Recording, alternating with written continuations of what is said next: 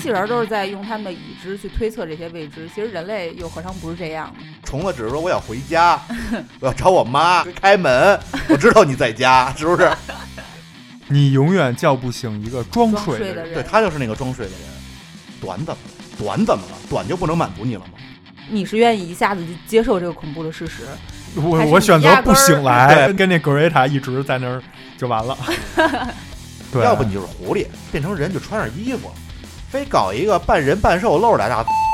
不是啊听这主题嘛，就是父子道人抓母女狐狸 精，还有就是别瞎逼解读，为什么挂蓝色窗帘？因为他妈就挂了蓝色窗帘，没别的原因。能得出一个结论，就是好好对你的猫主子吧， 嗯在关键时刻可以救你。第一遍看的时候可能有一些惊喜，但是它大部分集不值得你再二次看、再三次看。切尔电台、星空影院、爱死亡和机器人儿，最终的星级指数是八点一分儿。 Destruction Face the pump with fear Sucking dark is clear Leading on your deconstruction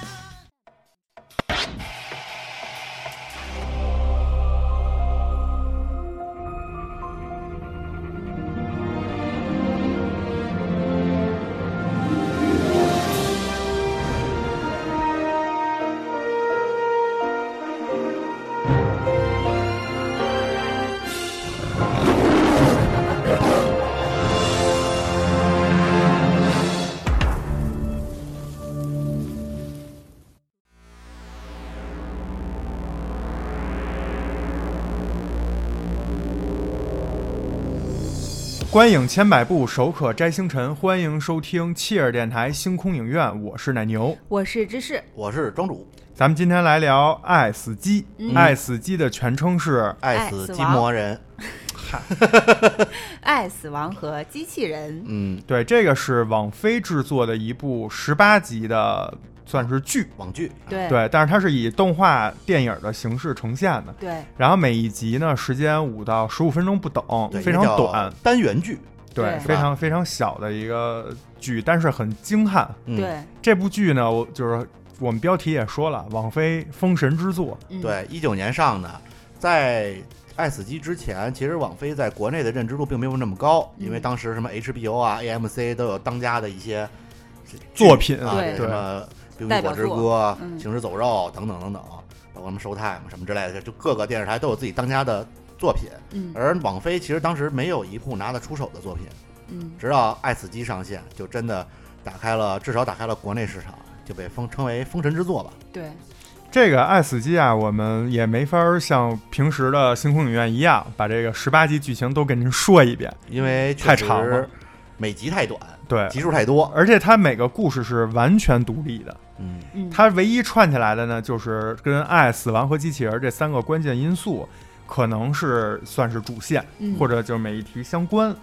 但是呢，每一集完全之间没有其他的任何联系，所以我们呢就是换一种形式来聊今天。嗯我们先给这十八个单元打一个分儿，对，然后这个分儿呢，我们也不在节目里说了。如果想知道我们仨分别给这些十八集打的分儿是多少，去关注一下我们的微信公众号，切尔 FM，对，我们会把这个放出来啊。然后今天我们聊的呢是挑着这个分数稍微高一点的，包括我们仨个人比较喜欢的几集来跟您具体聊一下。对，哎嗯，这个《爱死机》这个剧每集时间都不长，但是表现了郭德纲郭老师说的那句话：嗯短怎么了？短怎么了？短就不能满足你了吗？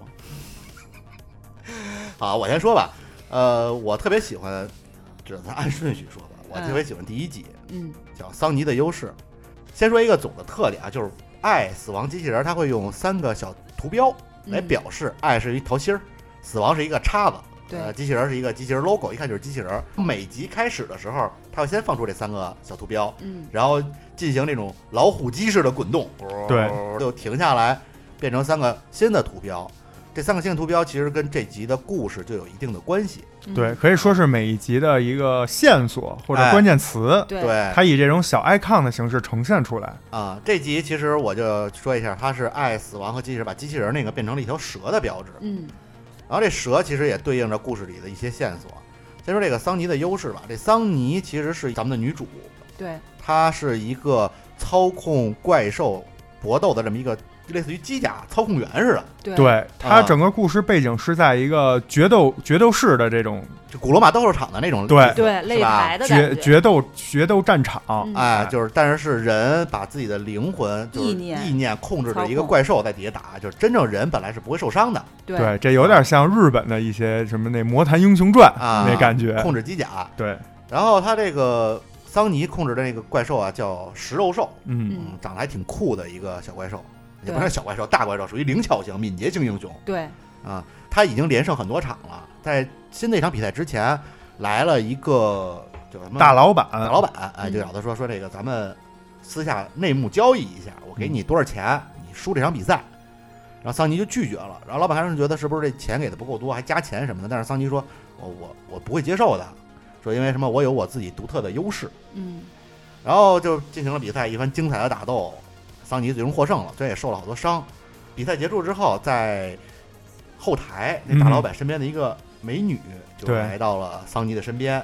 对桑尼进行了一些勾引。桑尼是一桑尼是一女的，为什么被女的勾引呢？因为她有一些之前的故事，她是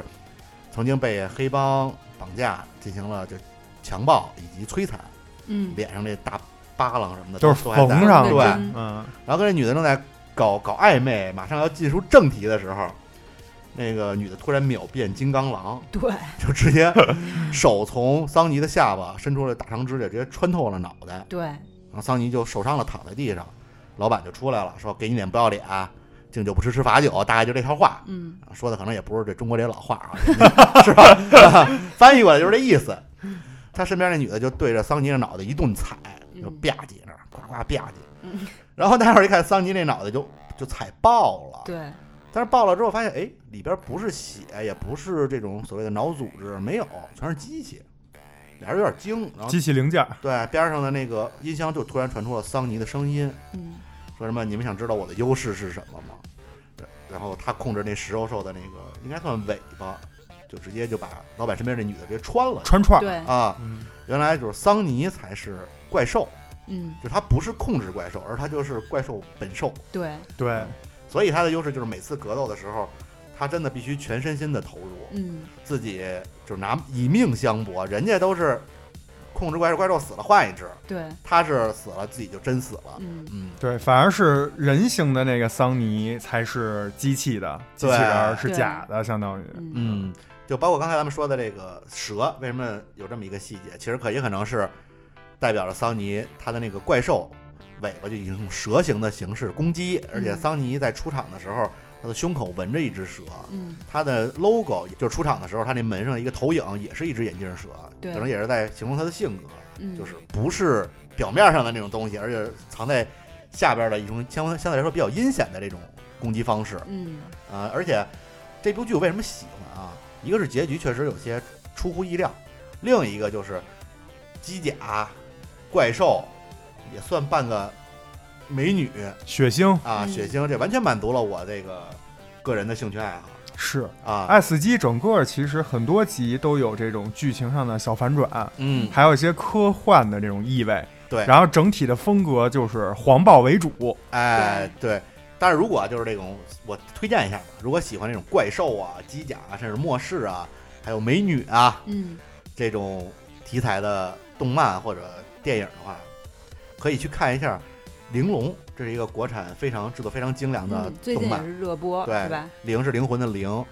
呃，龙是笼子的龙，嗯里边就是怪兽、机甲，以及里边那些女性觉得真的非常漂亮。 嗯，嗯，这第一集确实挺酷的，而且尺度非常大，也是嗯挑战了。 我觉得整个《爱死机》都挑战了很多我的认知框架，但是我想说，这第二集呢，相反是另外一个风格，哎它还挺轻松有爱、挺俏皮的，哎，这对，种有一点俏皮。是吧？这种基调，但是其实呢，它也有一定的利益，嗯，相对于其他集数可能利益不太深，但是还是整体观感还是非常不错的。第二集名叫《三个机器人儿》，然后这三个机器人儿这一集特别有特点的一个元素呢是 Siri，就是 Siri 本瑞贯穿始终，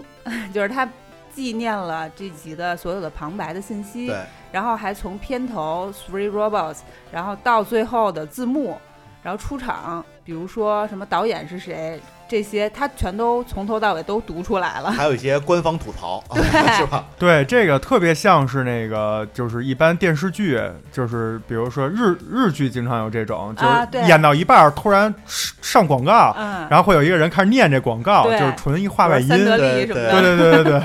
对，这特逗。然后这一集讲的是什么呢？三个机器人儿，一个白的人形机器人儿，啊，就是 Xbot 两千，对，呃，我觉得就是在影射 Xbox，因为它的祖先叫 Xbot 三，对 对这个 Xbox 三也在这个集数里面体现出来了，也演演到了。最开始出场这白机器人是一个独眼儿机器人儿啊，然少后一只眼睛，对他另一只眼睛就从他祖先身上抠下来安对，上。其实就是叉 box 最经典的那个开关，那个按钮是一个圆圆形的啊对嗯然后立体圆，嗯嗯，然后这俩眼珠一个黄一个蓝，特别像波斯 猫。就感觉感觉是这么多年这个，就这个至少这个这个开关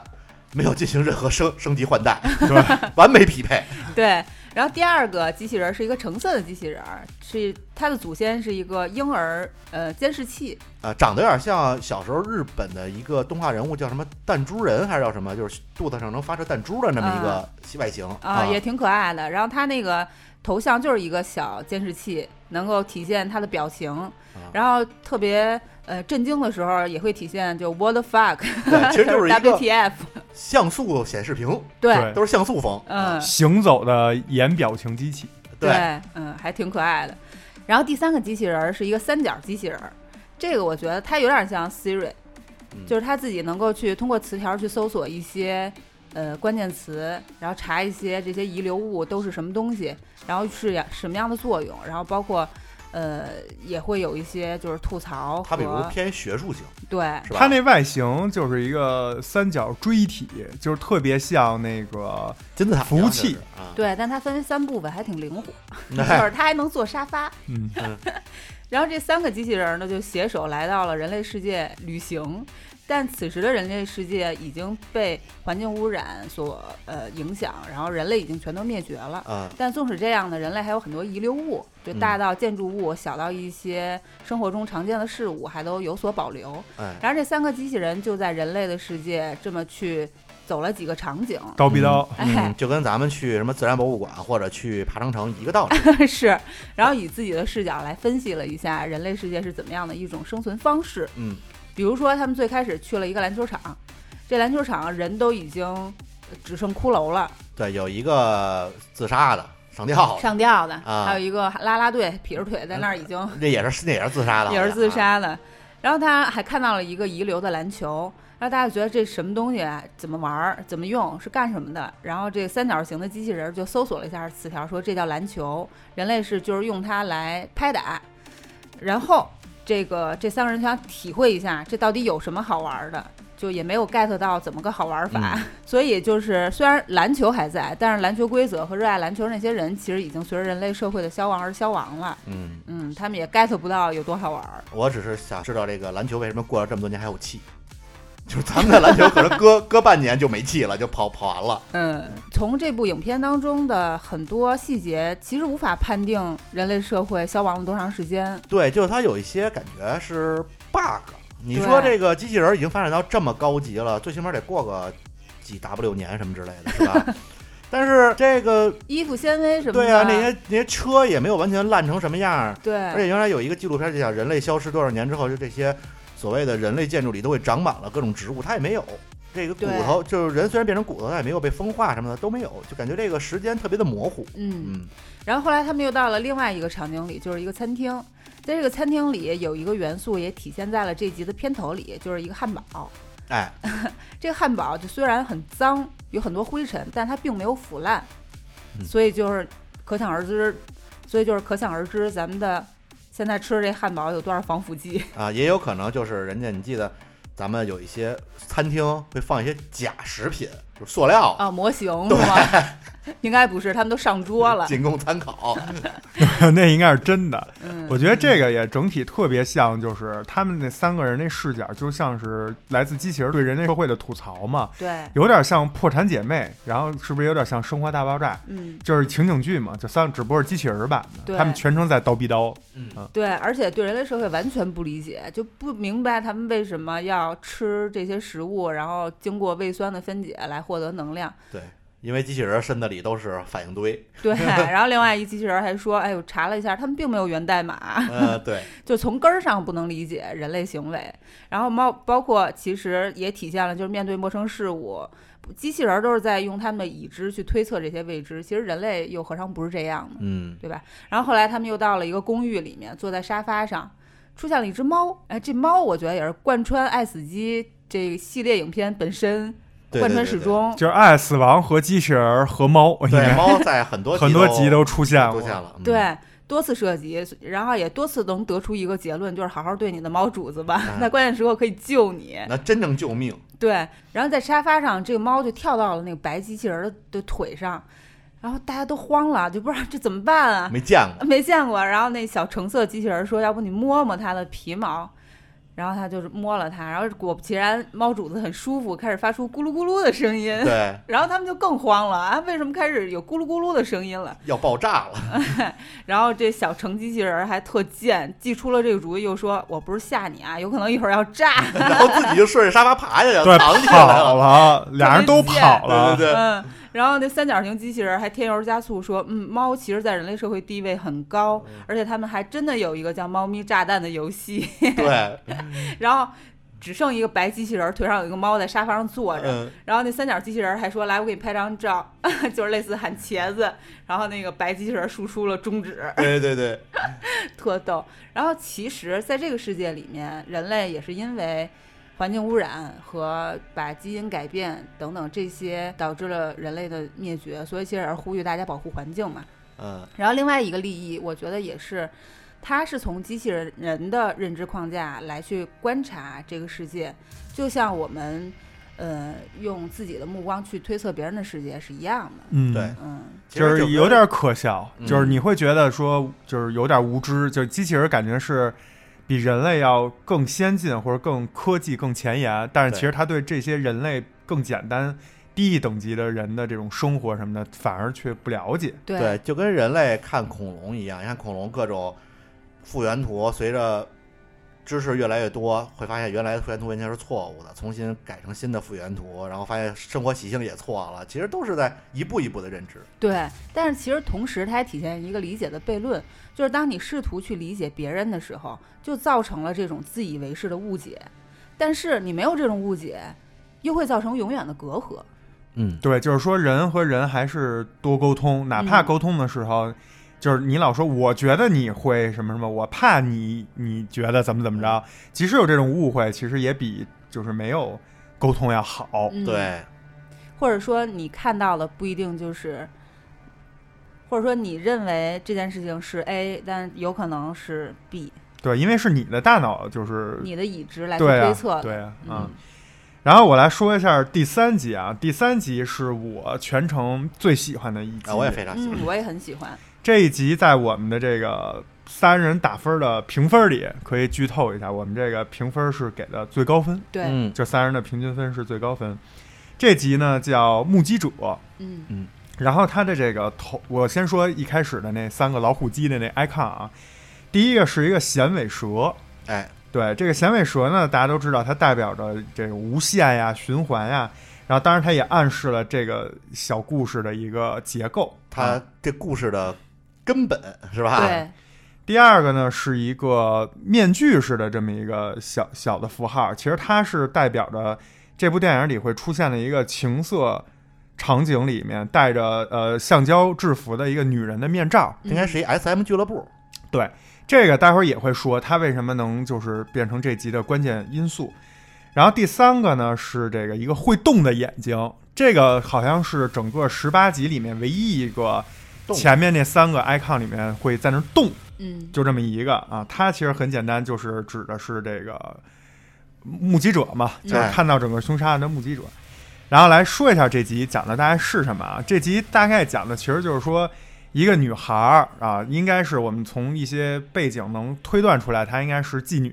她是一个 S M 俱乐部的脱衣舞女郎，对对，然后呢，他在这个呃香港，以香港为背景，然后他在就是化妆，然后准备就出门的时候，发现了在街对面一个小窗户，对吧？能看到隔 隔壁隔壁隔壁的楼的邻居，然后正就是完成了一次枪杀案，是一男的，嗯对啊然后呢，他就害怕这个男的来追他，他就开始跑，因为男的也看着电视他了，对对然后在整个过程之中，其实就是一个逃跑的过程。然后到最后，他们俩就是跑到了一个屋子里，其实也能推断出，就是这个女孩最后跑到了是一开始她住的那个楼对面儿，就是所谓的凶杀案发生的那个屋子。然后呢，俩人进行了一个就是一番打斗，嗯最后这个女孩儿把这个男的，就是她一开始认为是凶手的这个人给杀死了。嗯杀死的一瞬间，她回头感觉有人在看她，发现她自己一开始就是这集刚开始她站的那个房间，也有一个目所谓的目击者在看着她，然后这个目击者就是这个男的。对，就是有这么一个 loop，就是一个小科幻吧。然后这个呢，我就想说，为什么好呢？我想说几个这一集里面的，就是我喜欢的点吧，嗯或者叫精彩因素。第一个就是它整个是一个香港街头，这个很逼真，对做的色彩对非常的好玩儿。然后有网上很多人会说是这个什么蒸汽朋克啊，他应该赛是赛博赛博博朋朋克赛博克，朋对克，赛赛博香港啊，就是香这港些就特别赛博朋克，嗯对这因为香港本身就有这种奇幻的这种这种风情，还有那种啊各种各样颜色的霓虹灯，其嗯对实就特别赛博朋克。狭窄的这种街道啊，然后密集的这种居住楼的这种小窗户、鸽子窝嘛啊，然后再加上这个女主的这个造型啊，这个美术，我们仨当时看完都异口同声说，就是很像王菲。嗯对他那个造型特像王菲啊，我还特意去搜了一下，就是王菲在以前的，就是九几年那些演唱会里有一个经典的妆叫网格眼影儿，嗯就是他把眼睛这块画的，就是特别的夸张，就跟这个剧里的这个女主形象非常的相似。嗯可能是这个工作室特别喜欢他。有可能然后呢，这个整个这两个因素聚在一起，你就觉得就是首先就有一种就是代入感，因为在整个故事之中涉及到亚洲元素的其实并不多，可能就是两集嗯啊。另外呢，就是整个的这个这一部动画的美术设计、漫画感十足，这个我觉得特别厉害。因为之前刚才知识跟庄主说的那两集，基本都是未来，我都那是对对美对式的纯3 D 的，对啊，我那个第一集完全就是 CG 动画了，对、嗯啊，当然这一集它也有二 D，也有三 D，也有 CG，也有 CGI，就是对合在一起，非常看着非常过瘾。然后它这个漫画感十足体现在哪儿呢？就是首先，这个人虽然是有有点儿这个 CG，但是这个街道是二 D 的，嗯是他妈就是漫画里的，是那个比如说《夏目友人帐》那种，就是静止的，对然后这个人在这个静止的漫画场景里跑，就会有一种更玄幻的感而觉。且那漫画，尤其是楼里有一种油画的感觉，对是吧它就是静止阴阴的，的其实对。而且它甚至我观察到它的一些街道上的这种树，就树木、大树上面，它会有一些就是动态的单线条的黑的那种线条，嗯就像是画这个草图的时候的那种轮廓。啊这个就更漫画，嗯就非常还原。然后另外呢，它整个的分镜其实用了大量的这种漫画分镜嗯啊，然后用还用了很多漫画的拟声词，比如说这女的在巷战，就是那男的追她的时候，她把那男的推倒，就会出现一个蹦。哎对对对对对，然后那女孩把自己逃跑过程之中，把自己那个松糕鞋扔在台阶上，就会有那个咔嗒咔嗒，啊嗯对直接这象声词就出来了，是这个就很漫画。非那常女的这从就是漫画了，已出经租车上下来一关那个车门儿也是对蹦蹦，然后最后他们枪杀案也是棒棒 棒，像是 B A N G 全都体现出来。而且就是那种美漫的那种对，爆炸式的，哎对对，就是特别蝙蝠侠，你知道吗？对，然后另外一个就是这这个为什么我特别喜欢这个目击者这个第三集小故事，因为真的就是我特别年轻的时候喜欢的那种血腥暴力，嗯再加上情色，这期啊，我觉得嗯非常过瘾血腥稍微还差那么一点儿啊，黄豹多一点。他黄黄比较多一些，嗯，对，它的血主要是体现在一开始和结束，他们那个开了那几枪以后对，你注意看它的那个血不是成片的血，它是很多点，嗯对，很多嗯喷点射儿，它是行喷射、喷溅状。对，这也说明就是，包括它起来的时候，那个都在往下滴的血，嗯就是因为是枪杀嘛，对吧？就我觉得还挺真实的。另外就是说，刚才两位说的这个情色场景哎，这个真的是绝了。嗯首先啊，这个女主的身份就是应该就是也是妓女，也是脱衣脱衣舞的这个女郎，嗯所以她全程呢基本是一个半赤裸的状态。嗯，这个就是光屁股穿一高跟鞋，啊穿一大袍 儿，披着一个袍子，就他哪整儿个都露了对他这整个身材，虽然就是我们到这年龄可能不会很激动，但是还是很 还是很美的啊。嗯另外呢，就是在这个男主就是跑到脱衣舞这个这个场所的时候，那一段儿就整个这个女主在跳脱衣舞，有一段儿就是非常可以， 对，咱怎么说呢，就是很很色情，很带感。对，但是并不是那种低级的色情，是对吧？嗯啊。然后这块儿呢，就要说说到刚才这个开开场说的这个三个小 icon 了，嗯就是这个第二个 icon 是这个呃脱衣舞女郎的这个穿着胶皮的那个面具，啊这个是嗯什么意思？我后来又看了几遍，我分析出来这个很关键。其实这个剧整个这个男的为什么要追这女的？他不是想杀的，还要解释清楚，他想解释清楚，说我杀的那个人其实就是你，因为上一次你杀了我，这个是一个无限循环。他反复男男这个男主提到的几句台词，就是你哪怕就给我一秒一分钟，钟哎一对秒我就能给你钟解释清楚，但是一直却追不上。后来我就发现，其实这块儿一开始是有一个剧情 bug 的，就是他在这男的追到脱衣舞女郎这个场色情场所的时候，他是完全有足够的时间跟他解能释能够去吧，解释的，但是他为什么没解释？因为他一进去就被一个那个，就是应该是人妖吧，那个啊妈妈，也这妈妈是个男妈妈， 嗯对就是一下就给摁到沙发上，然后就让那些姑娘就开始勾引他。嗯那些姑娘其实就是带着这个橡胶 SM 服的这种从业人员，他们给这男的其实弄得很舒服，对，导致这男的确实是在那儿沉迷享受了，而没去选择解释。其实他嗯当时如果没有这些其他人，只有他跟这个女主，他是完全有充分时间就能终止这个这个循环。嗯所以这个作为第二个图标啊，嗯另外就是最后一个，就是也是想说一下为什么那么喜欢，就是它整个是一个简单、非常简单的一个科幻的小故事，其实就有点像《恐怖游轮》呀、《环形使者》呀、什么《盗梦空间》呀，对就是它是一个循环嘛，一个还没时有空内那的儿循没有环那么那么复杂复杂，对，这个这个 loop，我觉得就不是很俗套，不是很俗套的点体现在哪儿？第一个点就是第一个那个 icon，就是它是一个衔尾蛇嘛，很简单，就是它的头跟尾是相近的。为什么？其实我不知道你们有没有注意到，这个女孩从那个情色场景逃出来以后，她跑的路线其实就是她一开始刚发现对面有凶杀案以后跑的路线的倒带版。他就是对往回家跑了，他就是往回跑他了就。是回家了，其实这是错的，就是你明白吗？就是他按理来说应该是，如果他能跑到一个新的地儿，他生存的几率更大。但是莫名其妙他就往开始往回跑，就是人遇到危险总是往家回家往熟悉的地方跑。对，其实那也不是家，那是一个 叫天堂度假，啊，是一楼一凤的一个招牌啊啊。所以他往回跑就预示着结尾，我们其实到这儿已经基本能猜到了，就是又跑回去了。嗯啊第二个不俗套的点就是，他到最后不是说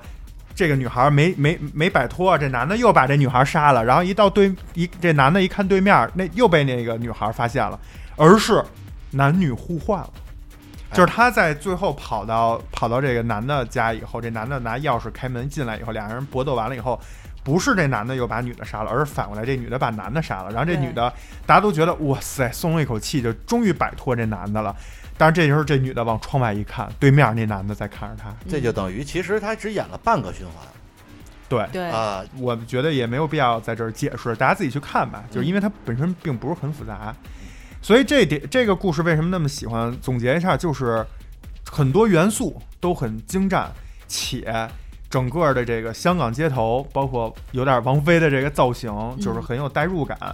然后这个科幻的小故事为背景，又不是很复杂或者让你看不懂，嗯啊，还有一个小反转，我就觉得比较完美。嗯另外也想说一下，这个故事是整个十八集《爱死机》这种基本以科幻短篇小说改编的这么一个背景下，其中为数不多的原创剧本，嗯哎，就是这不是改编的，这个是原创的。然后这个原创的团队也要提一下，这个在一九年奥斯卡最佳动画长片里，也是我非常喜欢的一部这个动画电影，叫《蜘蛛侠：平行宇宙》。哎啊啊，或者叫《蜘蛛侠：平行世界》，呃，两个多小时，我特别喜欢。这个《爱死机的目击者》这第三集，其中的很多人，尤其是那个呃视觉设计，还有美美术，还有整个这个故事的编剧，他们都是从那个以前蜘蛛侠那个团队出来的。嗯啊，包括这个女主的造型，就是我们刚才说像王菲的这个造型，在最早其实是给蜘蛛侠平行宇宙设计的其中一个人物。嗯后来呢，这个哥们儿呢被索尼给就是填炫了，当枪使给他开除了，所以他的这个形象最终就没有能够出现在。呃，蜘蛛侠平行宇宙，嗯而且我也大胆猜一下，他如果当时没被开除，沿用他的这个设计，他替换的应该是谁呢？他替换的应该是蜘蛛侠平行宇宙最后那个日本二次元的那个，啊那个人物啊应该是啊因为是唯一的一个亚洲嘛，对对对，所以这个我真的是吹爆《爱死机》第三集的这个目击者这个故事，同时也给大家推荐一下《蜘蛛侠：平行宇宙》。嗯，嗯我再说一集我喜欢的吧，叫《机动装甲》，其实就是第四集。这集其实故事非常简单，但是只是有一个点确实让我非常喜欢，就是咱先从头说，它的三个这个图标分别是咖啡、嗯农场以及奶牛。嗯，嗯不是这个主播奶牛，是真的 real 奶牛，对哞儿那个啊，呃，就讲开始故事开始特别美国西部农场的那种感觉，德州的感觉，对，就是一对儿老夫妇，也不能算老吧，中年夫中妇年，夫妇，然后就说，哎呦，咱们好像有什么异常信号，去看看咱家奶牛去吧，别被袭击。啊，嗯我看到这儿还以为是比如狼啊，或者对狗熊什么对什么的。结果出去开高达就去了， 我真惊了，我说。你说这放放牛，我说用放牛用高达高达是不是嘛，对，结果到那儿之后发现，哎，原来是这种空间上有一个虫洞似的这么一个东西裂缝，对裂缝，蹦出了一些小小虫族。这对，虫族的外形就特别的。早早年间有一个电电影影叫《星河战队》，对，嗯里边那虫子，然后呃脑袋换成异形，类似于异形的那种脑袋，大概那么一个，但是其实还挺可爱的，那么一小虫子，蹦出一大群来，然后就要袭击他的奶牛。嗯嗯，嗯然后有一个特别逗，就是后来说那个你赶紧把奶牛救走啊，但是虫子太多救不过来，就是奶牛都被虫子吃了。嗯然后最后他老婆给打电话说怎么样啊？说我正在帮咱们家所有的奶牛转移，结果就看手里就攥着一只，就只剩下一只 了，那奶牛吃草呢，嗯没错，儿，所有的奶牛还，嚼呢。然后开始呼叫邻居，嗯，邻居就来了啊，就是也都是开着机甲，对，那么一个眼镜男开着大机甲，然后一个就是那种大妈，嗯一个美国大妈，叼一雪叼根儿白茄烟，雪茄，戴一那飞行员那皮帽子， 开始哎满口脏话对，就来了，开始打怪兽，嗯应该开始打虫子。对，后来他们就发现虫洞越来越大，越来越大，呃，在远方有一个特别大的虫洞，跑跑出来好多虫，他们都只能咱们进地下避难。啊，周围一帮邻居开始互相帮助，什么体现人性的光辉，而且还有各种困难，嗯也有困难，也有牺牲嗯啊对。整个你以为就是一个呃，就是传统的这种机甲，对电影机甲打机甲打虫子的电影，我以为是致敬《星河战队》 真真的，这我真以为是致致敬《星河战队很》。星河战队，嗯对，，然后呃还体现出这人性光辉，什么牺牲了自己去拯救另外两个人什么之类的，最后最后还是一个偏合家欢的结局。嗯而且说实话，这部是第四集。嗯，其实刚才前三集我们也正好都说了，就是首先是未来了，嗯嗯就是机甲嘛；其次是刚才知识说那三个机器人就已经末世了，我们就都以为是人类也不行了。对，然后再加上我说那个目击者也是全程在逃亡，所以看到这儿我们自然就会觉得是人类在逃，呃啊当然觉得逃这个虫子他。是觉得跟前三集风格不太一样，因为对前三集都是有一个就是心里咯噔，然后这个是觉得哎合家欢，大家在那儿喝咖啡、喝牛奶、聊天儿，直到最后一幕就是把整个镜头拉起来，拉远了之后发现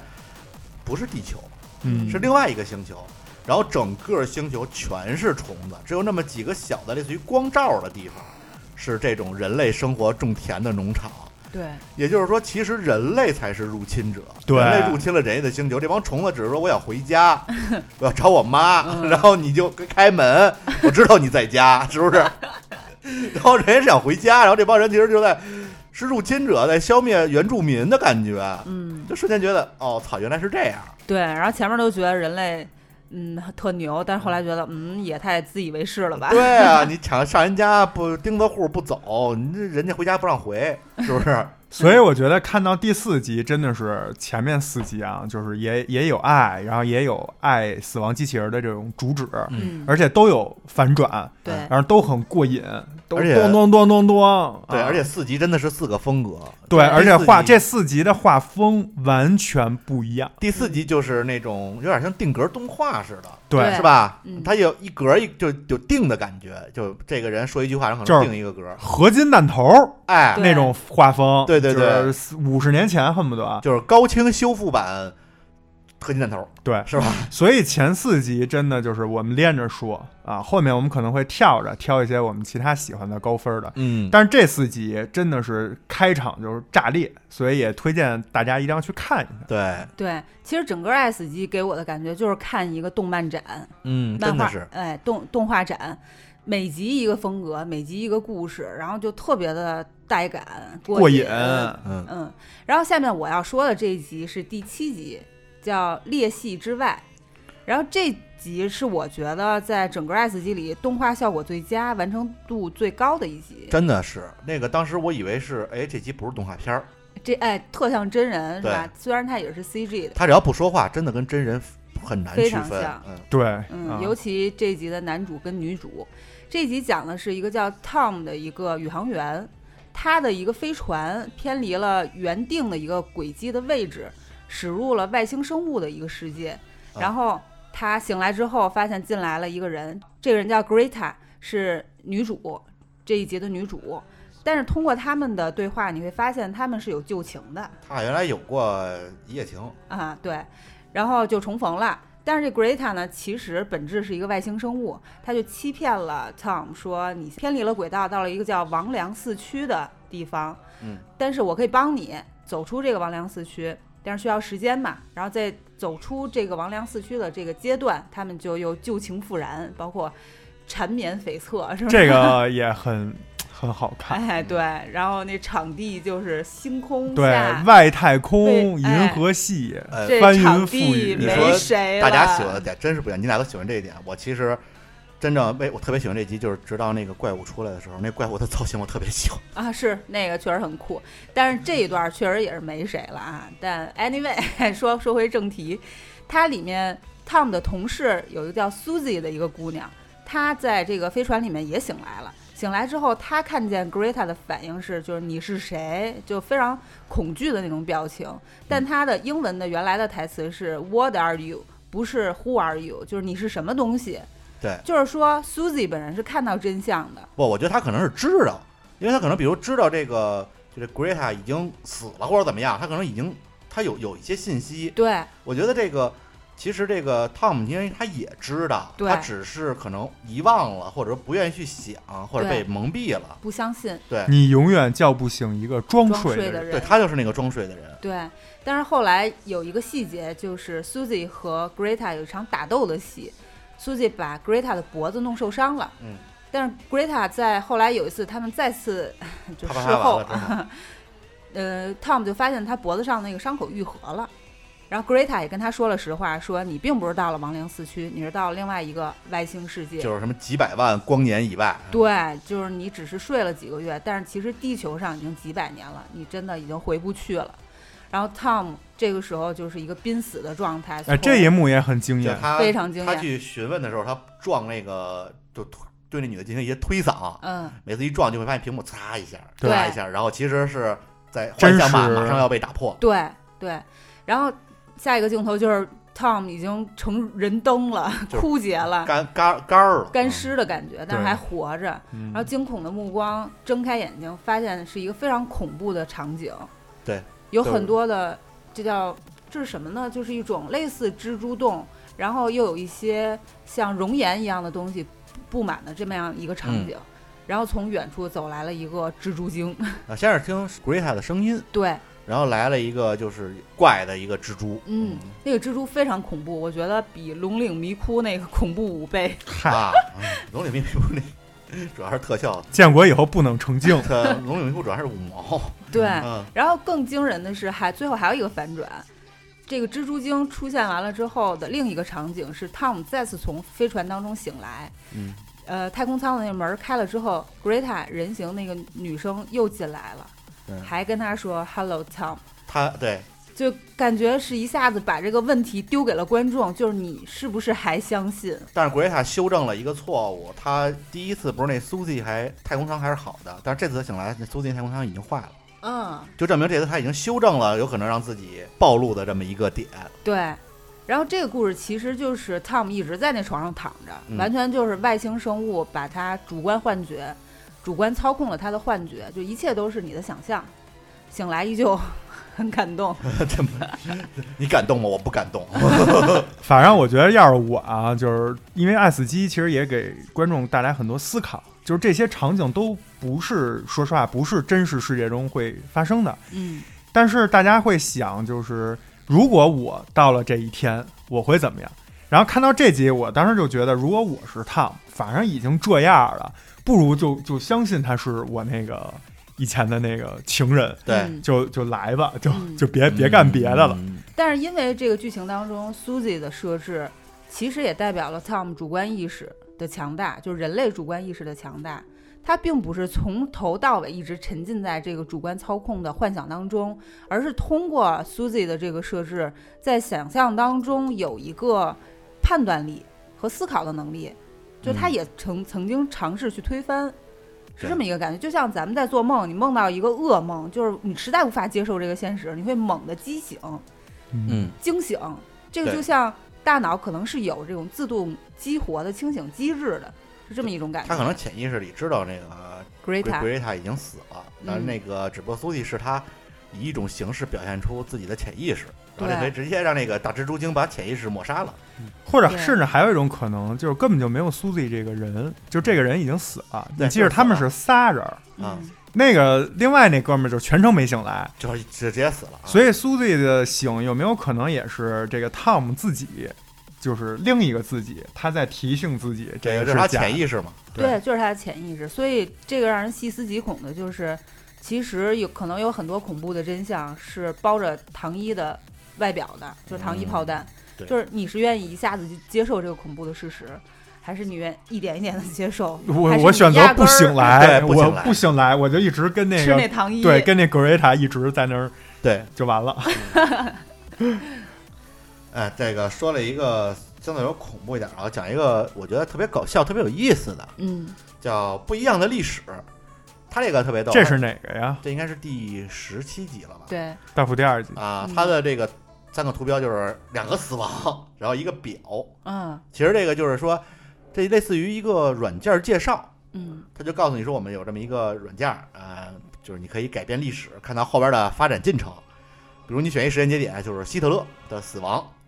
说你然后就有六条六种选择方式，比如什么出去被被马车撞死、被人打死，嗯，然后什么精尽人亡等等。这精尽人亡那段太他妈扯逼了， 更扯的是被果冻闷死，反正各种扯逼。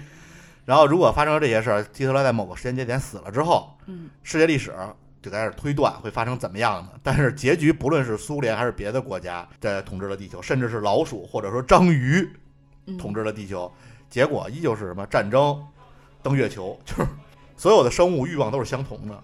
就是抢夺更多的资源。战争也是为了抢夺更多的资源，你登上月球其实也是为了抢占更多的资源嘛。包括另一个叫《冰河时代》的那一集，咱们不具体内容不讲了，反正也是在想，不论什么样的时候，就是人类都避免不了战争和探索其他空间。对，是这两集挨着，《冰河对时代》十六集，对，《冰河时代》也是，就是在另一个小的空间里也是打仗，然后把那男的脸都炸炸红了，然后最后还是穿越虫洞去了另外的时空，其实都是人类避免不了争夺和探索。嗯这当然啊，这个这点我也吐槽一下，这个剧虽然整个设置，包括它的这个画风，包括这个这些点都特别的搞笑和可爱啊，但是只是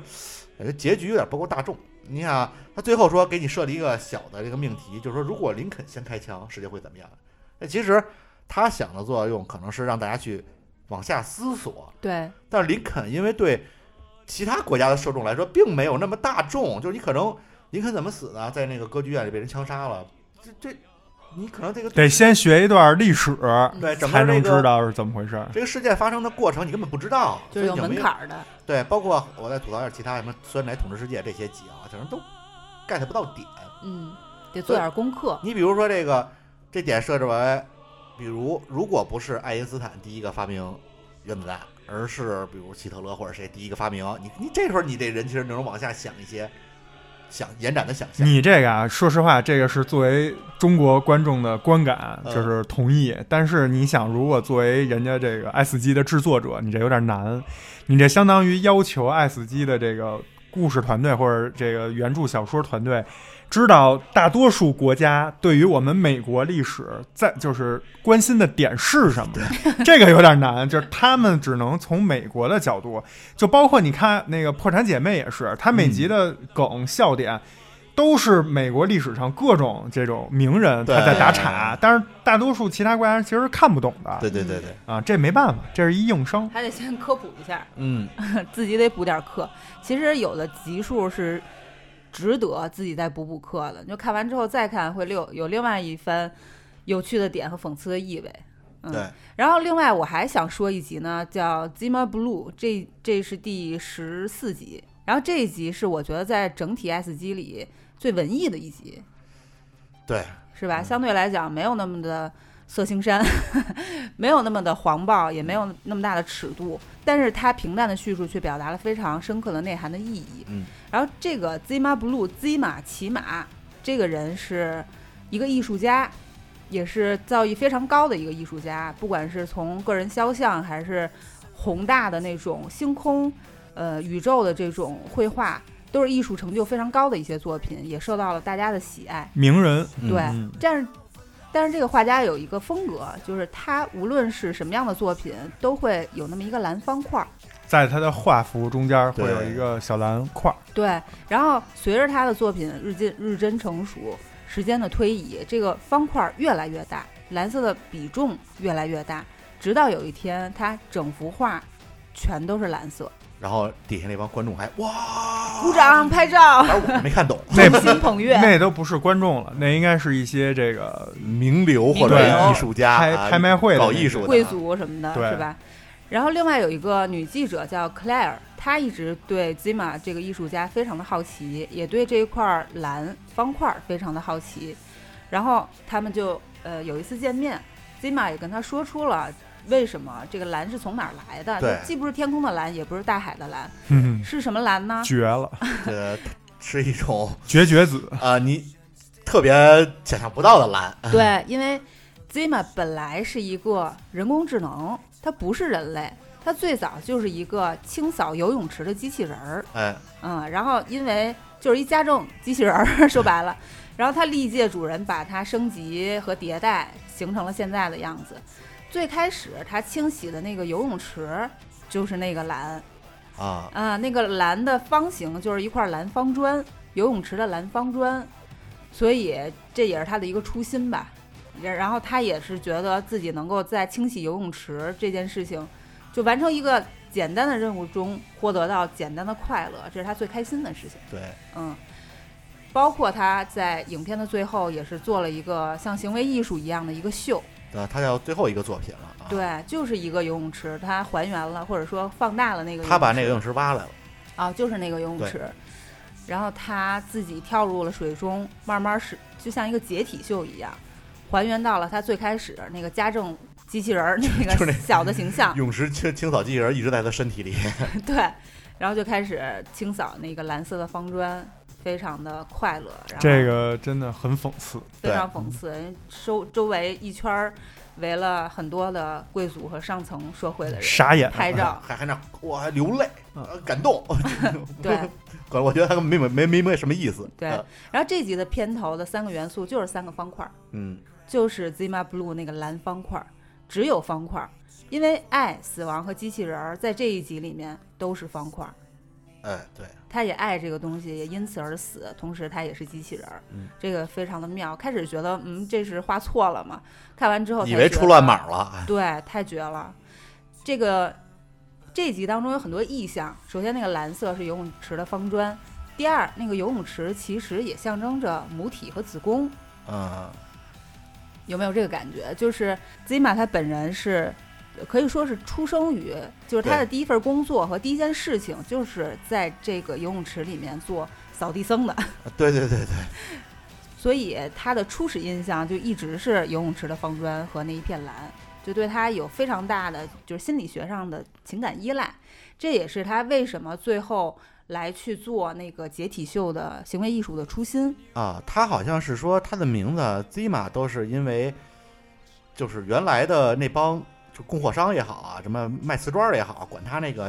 游泳池里那瓷砖儿的颜色叫 Zima Z Blue Zima Blue，嗯所以他就给自己起名叫 Zima 啊，啊，然后他对这个游泳池的这个蓝的依赖，其实高甚至都高于了自己对死亡的恐惧。嗯，这个上我觉得有一点像高僧涅槃的感觉，就到最后尘归尘，土归土了，也是让我觉得整个十八集里面，虽然第三集《目击者》和后面有一集是有讲东方背景故事的，但《Zima Blue》这一集上，我觉得非常有东方气质的一集，落叶归根，对，就是朝闻道夕可死的感觉。回到最初的起点。嚯，对。同时，这部影片也有很多讽刺意味。刚才我们说，上层人物对他众星捧月、拍照，然后各种宣传，就是人们对艺术的理解可能真的只停留在第一层，但是其实艺术家本人想表达是一千层饼。嗯，这其实 就是看不懂的就是艺术，非常讽刺。我觉得这集特牛的是，就是因为其他集大家得到这个命题以后，都会去拍机器人儿。一想到机器人儿，都是那种未来的，刚才咱们说那石油兽，或者是那机甲、那个救奶牛那种大大机器人儿，嗯或然后也要表现爱呀、死亡，然后剧情啊、科幻呀，就是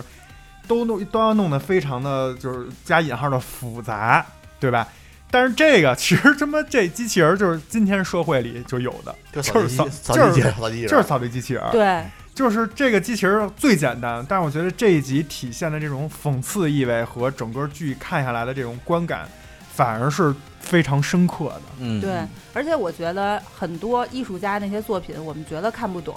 不是人家瞎逼画的，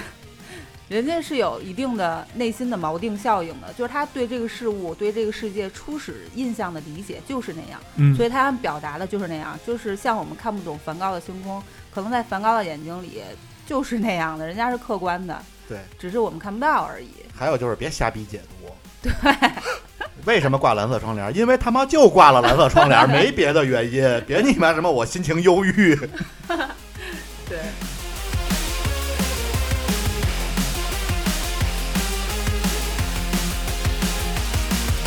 Dog is in the bedroom. Maybe she's resting up. Maybe she was out late. Just got back from the club. I can't hear breathing. Part Three，你行你上啊！我上就我上。哎，咱们聊了刚才一些集数，嗯，是我们仨比较喜欢的，也是我们仨觉得比较有代表性的。其他的还有很多没聊，但是其实也都多少有一些意思，而且每人喜欢的点真的是不一样。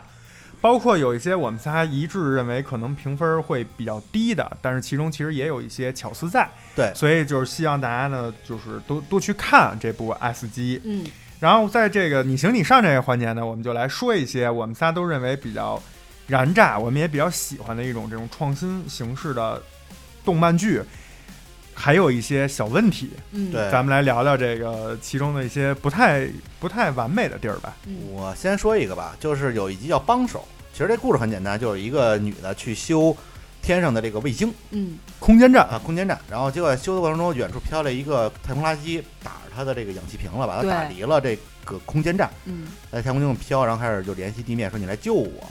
其实能救，然后地面说没问题啊，很很很简单的问题嘛，啊你就是离开了空间站没地儿抓，我可以救你好了，一个小时。 当时那个女的说：“我操，我这氧气瓶被打坏了对他只这剩报警，啊，只剩十五分钟了。对，”然后他就说：“就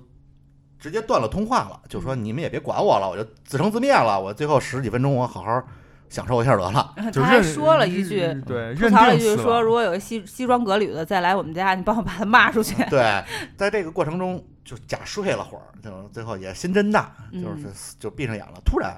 就醒了还剩两分钟啊，，说哎有一别的办法，然后他就靠一个所谓的反作用力开始先往外扔那个手套， 对他把他自己左胳膊的这个宇航服，它是分段式的嘛，嗯脱他了给拧下来，拧脱下下来来，了，然后往相反的方向一扔，扔对，就是壮士断腕，我靠一只手换我的命。对这手可能就冻坏了，回去可能没准他当时的科技已经还能救，就是忍着 点疼嗯，速冻了，啊、结果对啊，太空温度零下二百七十多度，你就直接就冻上了。嗯然后他就把那个手套扔出去了，靠一反作用力向着自己那个呃飞飞船就飞飘过去了很聪明，啊、但是结果失手了， 嗯，没手抓住没抓住，又飘得更远了。所以你说我操，这一咬牙一跺脚，再狠点心，整个把自己的胳膊扭下来了，因为已经冻脆了。对，把这个胳膊一扔，再靠一个反作用力，向这个空间啊空站间。站飞过去了。这一段儿也是非常，虽然没有那种恶心或者血腥的描绘，但是在太空中这种背景之下，他自己掰断自己那个冻脆了那胳膊那段儿，看的还是很就是很就是虐，对啊，没有一滴血，但是就是很疼，掉渣儿，先开始嗯掉皮的渣儿，然后掉肉的渣儿，掉骨头的渣儿，而且它那个声音切换也特别好，切到它里边视角的时候，就是有啊啊那声音，痛苦的声音但是一切到太空，太空是没有声音的嘛？对，嗯、就是疫情的那句宣传语，在太空没有人听得到你的尖叫，嗯，对。然后这就掰这断了。这一集在第十一集啊，友情提示一下，如果就是有受不了这种场面的，可以把那一一小段儿就是几秒钟倒过去。他还是掰了一段时间，掰的时候你还觉得挺难受的。嗯对，不是一下掰下来，啊，还好最后他得救了对，啊！到最后的画面是他回到了这个空间站里，空间站，里头，然后再准备返航。其实这故事就是一个完美的故事，但是老觉得差那么点儿，嗯是？吧？然后我觉得如果再加这么一个，就是下回再有一人这儿修空间站呢，远处飘了一断手，冲着他飞过去了，我觉得这就有意思了。嗯，就是这是也是一种循环，对啊，而且就是告诉你别往太空扔垃圾，对， 就是太空垃圾有可能会要了下一个宇航员的命。呃，对不就是即使不论太空，也别地球也别扔垃圾，也别随地大小便， 然后我也想吐槽一个吧，就是说，我觉得这十八集统观下来啊，有一个问题就是，呃，可能因为是时间的限制，导致很多集其实把故事讲清楚了，但是可能没有那么深刻，嗯，对就是我们能受到的这种感触比较少嗯，更多的其实是讽刺现实，或者就像一个新闻短评一样，就整个看来就像是看李敖的一个语录集。嗯，的动画版，就这种感觉，而不是一个针对某一个问题深刻的探讨到你能触触及到你心灵。我只觉得这，我觉得这剧啊，就是第一遍看的时候，可能有一些我操，哎，有对一些觉得惊喜，小巧思，嗯但是它可能不值得你，或者说大部分集不值得你再二次看、再三次看，就没有那么深的意义让你去看。然后除了这个，我再吐槽一个吧，就是吐槽一个这个外国人啊，可能还是不太理解中国文化。有一集叫《狩猎愉快》，这一集是根据中国作家刘宇昆的同名小说改编的。嗯，但是因为是一个国外的工作室来做的，所以就是嘖差那么点儿。他讲在清朝一个道士父子，对，就是再抓一对母女狐狸精，把母亲给杀了，嗯，这搭配因为这个儿子对女儿狐狸精的这个嘖被迷惑也好啊，爱慕也好啊，把他放了，嗯。这么一个开始。啊我就知道得出点事儿。哎你知道吗开始其实最开始我觉得就是恻隐之心就是，父但后来确实有感情线。不是啊听这主题嘛，就是父子道人抓母女狐狸精，哎但是但是呢，后来他随着时间的推移，来到了。因为他是清朝到等于到现代的一个过渡，嗯嗯这个人到香港去打工，香港其实没有按照咱们正常的时间线去发展什么汽车呀，呃，这种他走的有是点架空。蒸汽朋克，对，嗯，或者叫机械朋克，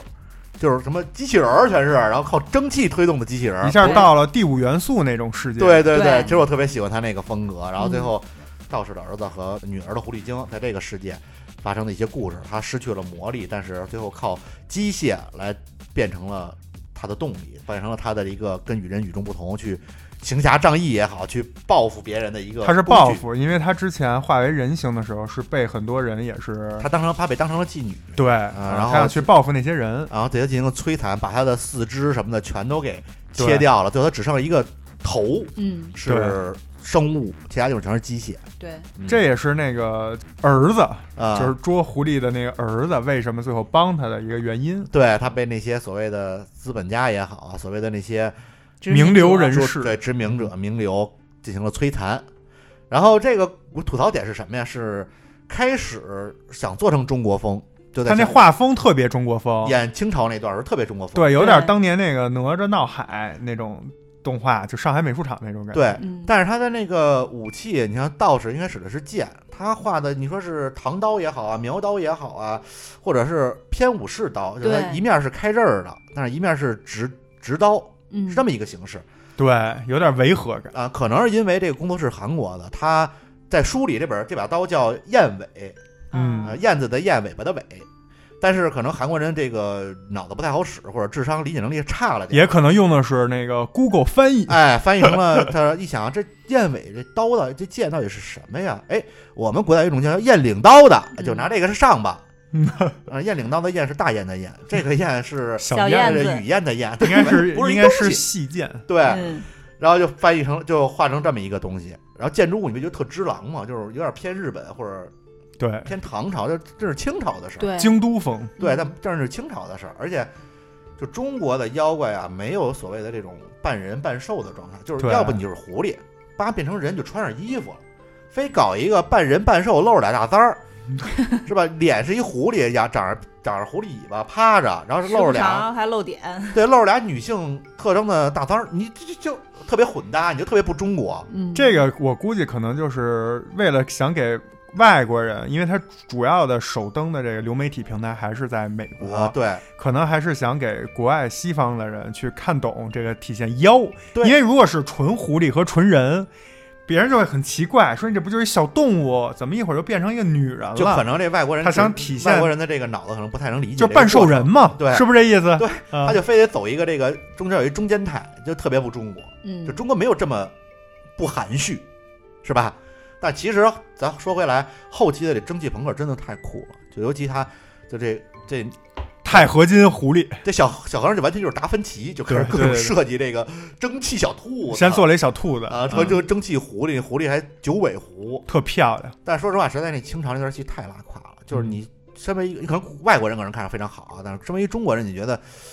你要做你就稍微了解一下，对，而且他没有体在一开始他们俩说是自己是什么捉妖人。但是没有任何体现自己是道士或者是这种的元素，对，你要这搁王晶拍，比如给你挂一八卦符啊，对对吧？弄点那个黄纸，戴一那小帽子呀，嗯，就英叔那一套。嗯对，但是感觉就嗯你稍微了解一下中国文化，可能都不会拍成这样。对、嗯他是吧那一开始那俩人更像是，就穿俩蓝衫，有点像是那个拉人力车的，对，不像是捉狐狸妖要的。俩祥子去 去去抓抓狐狸去了，是吧？ 所以这点儿其实还是故事是好故事，包括那个知识说他不太喜欢，因为他觉得有点混搭。但是我其实觉得，就是从这种中国风到蒸汽朋克，这个特别的酷。嗯对嗯然后还有一点我也想说一下，其实刚才我们多少也都提到了，我在这儿再就是说出来一下，就是其中很多集他们吐槽讽刺的这种现实中的这种东西，你不是这个西方文化真的是体会不出来。比如刚才庄主说到酸奶统治世界。这个我们真的是 get 不到，因为就是你你一定是说，比如说那个酸奶，现在比如说西方社会可能主打健康，但其实怎么怎么样，它肯定有自己的一个讽刺的点，但是我们是 get 不到的。 ，get 不到的，get 不到的。嗯，所以我其中有几集 看睡着了，嗯，真的是没办法啊。对所以然后大家去看的时候呢，在这些集的时候，就是可以选择性的看一下。嗯嗯，但是可能你会有不一样的感受。就反正我们三个至少觉得就 get 不到那个点，或者说这个点刺激不到我们。我觉得可能留学生或者常年就是喜欢西方文化的，或者了解西方文化的人，可能能知道这些集很妙拍的。嗯。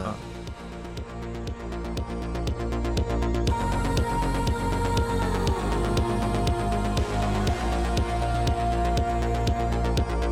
change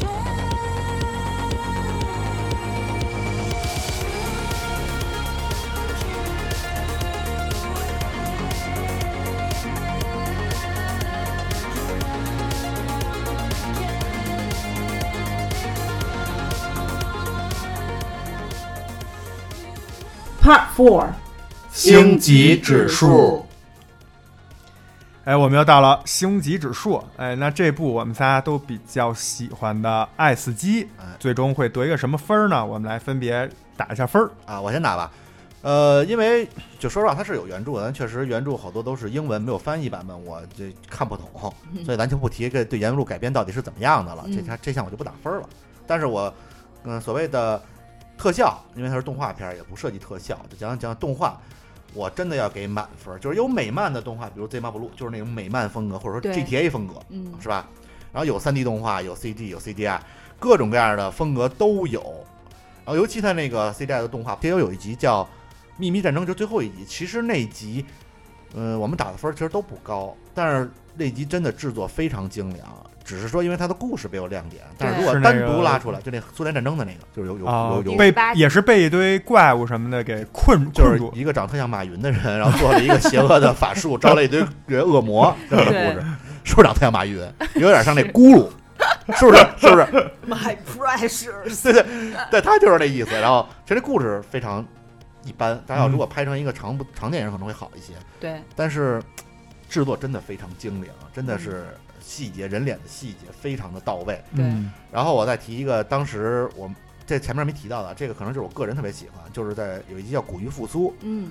整个那个状态就特别的迷幻，尤其是对我这种古生物爱好者来说，就直接高潮了。十二集嗯啊，就是板板翅后什么奇虾、三叶虫、邓氏鱼全出来了，哎呦，就直接太爽了！而且他嗯做的那种，就是怎么说呢，就彩灯儿的效 果， 他就把彩做的特别高级，特别的嗯迷幻嗯啊，就觉得特别好。这集特别 CoPlay 的那个 MV 那风格，啊嗯就这感觉特别像，就是那个小小夜灯照出 来天，是不是高级版的小夜灯照出来那种投影？或者有点像那个叫什么台湾的一些就是大排档哎的那个霓霓虹灯，哎，但又比那那种个感觉高级更迷幻一些，对比是霓虹吧？灯高级，它再结合着沙漠的那个底色，整体就感觉你要徜徉在其中，真的是会像其中那个年轻的男主一样。就迷失在里跟着面走了，了迷失在里嗯面了。而且这一集像庄主刚才说的，你看他刚才说的那个什么什么三叶虫、邓氏鱼，就这个就是爱好者啊，可能就特别喜欢。对但你要不知道这些生物，你可能就不知道这说什么就的。一堆古生物，反正嗯活对，了但。也很美。对嗯，嗯，然后下一个关于女演员，在都是动画片，只有一个女演员，就是在那个叫什么， 呃，冰河时代，冰河 时这里边里边有这么一个女的，这看这冰我箱那女的，我觉得，反正我觉得这个哎角色，我还有一个啊就是也是你不太喜欢的一个，就是《幸运十三》第十三集啊叫《Lucky 十三》，那里头那个黑人那女主就是开十三号这个机甲的那个女主，嗯，那个是就是找的一个真人演员，但是也啊是捕捉动作捕捉的吧？呃，好像是，但是反正完全就是用他演的，没有对做任何的其他的改动。嗯，但是所以我觉得咱们讲配音吧，嗯我觉得配音能打个八分儿。印象比较深刻的就是那个桑尼和那机甲大妈，就是我讲这两个故事里，桑尼就是开始就特别平静的讲自己怎么被人轮奸了，然后被人摧残了。嗯，但是其实就感觉那种心死的感觉非常明显，包括那还有那机甲大妈那个生死勘探，不服就干， 对，是不是那态度就特别猖狂？就是明明你听他那台词儿啊，他还乐着，还告诉、啊让你们知道我的厉害。你以为就是这个时候他们那个机器人部队是占上风，但其是实就镜是头一拉，就明显都马上要死了，就啊 对，不行就是了，就是我就干了，就是你妈就爱死不死，死不死亡不死亡不重要，嗯重要的是我得爽了，就干死他们。这个特像那个《赤焰战场》那个电影里那个老太太演那角色，就是对感觉美国这种大妈就就是是都是这种，就是武装大妈，对，穿的就是特好，然后那男的在那儿打半天，大妈呵呵一乐，拿出来火箭筒， 就是就是这种， 然后这大妈就特别的那个德州，呃，农场女性那对种特虎。德完州人是了，比较她猛还。老娘要在自己最美的时候上战场，什么有这种台其实词，其实已经就是一特别肥，然后 满肥脑婆。啊，满脑袋白发什么之类的。然后还有一集就是刚才我讲的帮手那集，就是那个女的在太空中，你想太空自己一个人，然后马上就等死的感觉，她那种绝望的，就那个靠呼吸，然后那个状态、那个表情，其实就是表情可能是动画做出来的，主要是呼吸啊，她那些我操，就是就是英文版我操啊这种词，就表现的非常好。所以配音我可能给个打个八分儿，嗯，还是配音还是不错的。对啊然后我来打分儿，实际上是导演，导演这块儿呢，我给九分儿啊，嗯也非常高。我觉得啊，就是每一个十分钟左右的小故事都非常完整，其中呢有很多是有原著的，它改编到这个说白了，这个虽然是短篇科幻小说，但是它改编到十分钟左右的这种小的动画电影，其实也很不容易。嗯，对吧？因为文字更有想象力。其实很多科幻的东西你拍出来反而觉得就是没有什么稀奇的，但是它这个改的还算不错。另外呢，就是我觉得它整个科幻感和爱和死的这种主题结合的非常好，嗯基本都体现的比较到位，而且是从不同的角度去去阐释的，这个我觉得很很了不起。而且另外呢，就是这整个这些导演也好，这个团队也好，都是一些小的工作室，这个我觉得很加分，就是他们真的能做出很精良。因为我们刚才庄主从那个动画特效那块儿说，就是整个的人物啊，包括 CG 做的真人捕捉啊呀、还有很多场景，真是拍的绝对不亚于很多这种上亿制作的这种大片儿。嗯，反正比某些网网络大电影儿强他妈一万倍。对，而且我觉得很多集这个导演能体现出自己不同的特色，这样呢导致整个的不同的十八集看下来以后，这不同的故事是有记忆点和差异化的。嗯，这个也很不容易，因为如果十八集看来都是一个风格，你想一下，可能就会很无聊，嗯对吧？就会很累啊。但是这个看来很轻松，对啊它每集就包括我们有一些可能我们打分打的低，是也不是因为不好，只是因为可能相对于其他十十几集来说没有那么惊艳。比如说，我理解酸奶统治世界，包括希特勒，包括三个机器人儿，都有点那种纪录片儿的那种，就是画外音、嗯，配上那种画面，叭叭叭，跟 PPT 似的，对吧？对，然后也有那种让你特紧张刺激的，然后也有就跟电影场景似的，然后也有就是特搞笑的那种，什么类型都有。所以我觉得这块儿这个导演真的是，包括整个团队还是非常厉害的嗯。然后故事这块儿呢稍微低一点儿，给了七分。这块儿我纠结了好久，为什么？因为很多故事其实相对还是比较简单，故事对本身简单对，创新呢也也就创新的力度其实也比较小，很多故事比较平常，看起来都能知道结尾。呃，甚至有一些我们刚才也提反复提到了，就是无感，嗯其实可能是不是因为他们都是原原著改编的，原著限制了他们。有可能，所以就是整个感觉，嗯，很就是很难很难走到心里这些故事，因为说什么是好故事，第一让人有记忆点，第二能打动人，嗯，当然也有可能是十分钟左右的这种时间长度限制了它，嗯所以很难触及到心灵啊。我觉得十分钟左右其实能把一小故事讲清楚，就是挺不错的了，嗯，要不就是原著太简单，要不原著可能讲的非常细，但是十分钟拍不出来，拍不出。来。对，其实你看第三集，刚才你说的那个目击《者目击者》，他是原创剧本，他就拍的非常精彩。就是对可能这些所谓的小导演啊，他有自己的想法，有自己的这个特色，但是可能因为这些种种元素限制，导致他最后拍出来很多剧没有那么吸引人。对，因为是吧说实话，得到这种命题以后，这就跟买车似的。你说我上来可能就想买二十万的车，加加加，看看看，就变成八十万、一百万了。嗯就这个东西，如果他把导演自己的理解，包括一些这个工作室做动画的一些特色，如果再揉到原著里，你这你这不是短片了，你这就就加太多对，然了。后但是他只给你十万块钱，一分钱都不能多花。对啊，所以我觉你只能压得缩，嗯，没办法吧，啊，而且从另一个角度来说，确实啊，这十八集看下来，不是说绝大多数都让你很惊喜，对，这个故事大多数是比较平常的，只有个别一些故事是惊喜，所以故事这块儿只能打一个七分。嗯然后最后说一下画面，画面这块儿我给的是八分，为什么？就首先啊，十八集虽然有二 D 的，有美漫的那种，有就是各种各样的不同的这种风格，但是整体风格还是比较统一的，我觉得还是可以的，就没有让你觉得，呃，就是差异化非常大，让你觉得很跳，没没有这种感觉。然后自己每一集其实有自己的风格，然后很多画面也很有创意，比如说咱们刚才提到的庄主说的那个海洋的那个捕鱼感觉，捕松嗯，他没有画海水或者是海的这种描述，而是靠这种古生古生物把海洋的风格给弄出来嗯了。那那些画面其实也都甚至可以是某一个风格的这种屏保级别的这种画面了。对，另外，像我刚才说到的香港街道，那个我就是还原度非常高，其中我还看到了有弥敦道，嗯，然后有知名的那条高速，左边是加尖沙咀，右嗯边是去香港那边。对，它就游街坊那地区，对，就是非常这个画面还是非常可以的，包括刚才芝士说的那个那个蓝方块，嗯对吧？它那那个艺术品越来越大的那种过渡，那几个画面画幅，直接就是让你知道这是怎么回事儿了。就整个这个画面还是静态的，做的非常好啊对嗯啊！所以画面这块儿我给了八分。嗯然后男演员这一块，我是给了七分，就是因为我觉得整体不管是导演的设置，还是故事的设置、剧本啊，都非常的赞，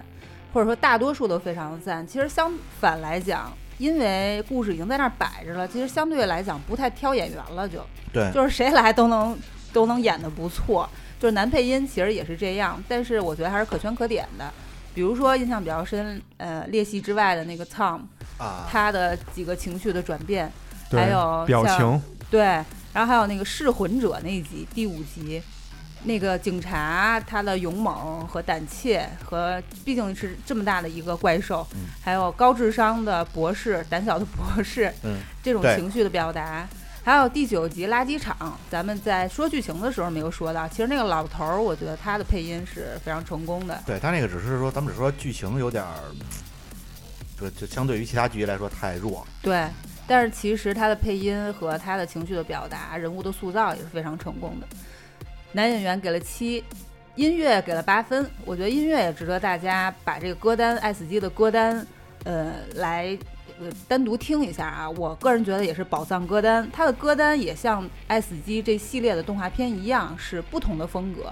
它也有，比如说咱们没有提到的一集叫《盲点》，里面嗯大量的追逐和打打斗的戏，那其实挺精彩嗯的，挺那只精彩但是就是还还只是说就是打斗挺精彩 的，对嗯后面还有一戏 谑，对，。啊，挺然有后意就是思那角色，你看似青铜，实则王者，整个就特别的摇滚 头就是头是头是屁股，屁股是 头，对，设置也很有趣。它里面用了大量的电子合成器，就是感觉把那种血肉痛苦但机械永生，也是它那个主题嘛，也表达出来。还有第十三集就是飞行员那一集，它里面有个主题曲叫《Breed》，在地铁上听的，我就耳机党阵亡了，就感觉啊提刀赶路的感觉。 对那个 Lucky 十三那集我还是挺喜欢的嗯。还有比如说最后一集，呃，苏联那一集，对吧？对，苏联应该打是怪苏兽，联对，嗯，它其实 BGM 是一首俄罗斯民谣，非常的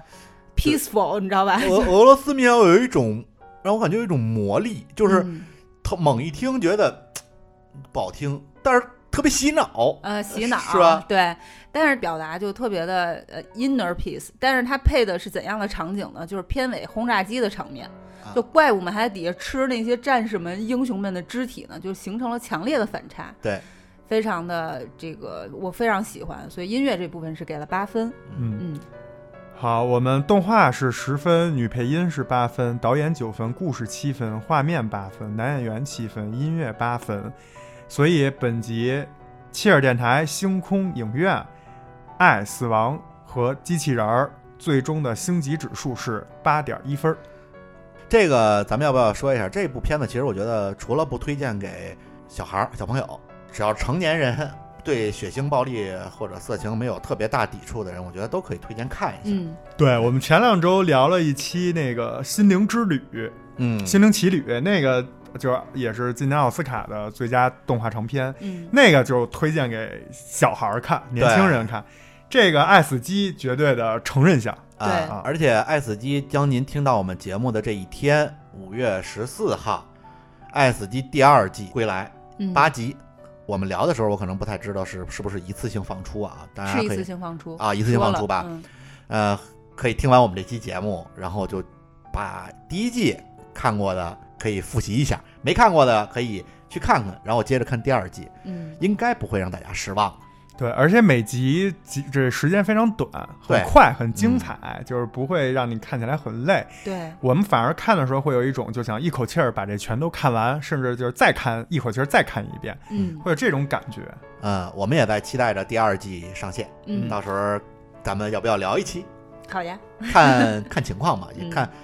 看质量。我质量们要现在做得这 好一些个星空影院的排期啊，真的是特别紧张，因为要聊的想聊的太多了。而且我们承诺了一周四更之后，就走上了一条被追杀的路。对呀、这是谁定的呀？一周四更，而且呢，就是你看啊，星空影院聊一些时下热门的，也会聊一些院线的，还会聊一些以前经典的啊，最然可后怕的是聊剧。还有聊剧，还有聊烂片儿，这都会聊。所以这个每周星空影院周五只更这一期，其实这个位置有限啊，对我们得精挑细选。这个爱死机整个还是非常高能的嗯啊，全程高能，然后也希望大家一起去看一下啊。然后我们本期《爱死亡机器人》儿就聊到这儿。好，好吧。观影千百步，手可摘星辰。感谢大家收听本期星空影院，我是奶牛，我是芝士，我是庄主，咱们下期再见，拜拜，拜拜拜拜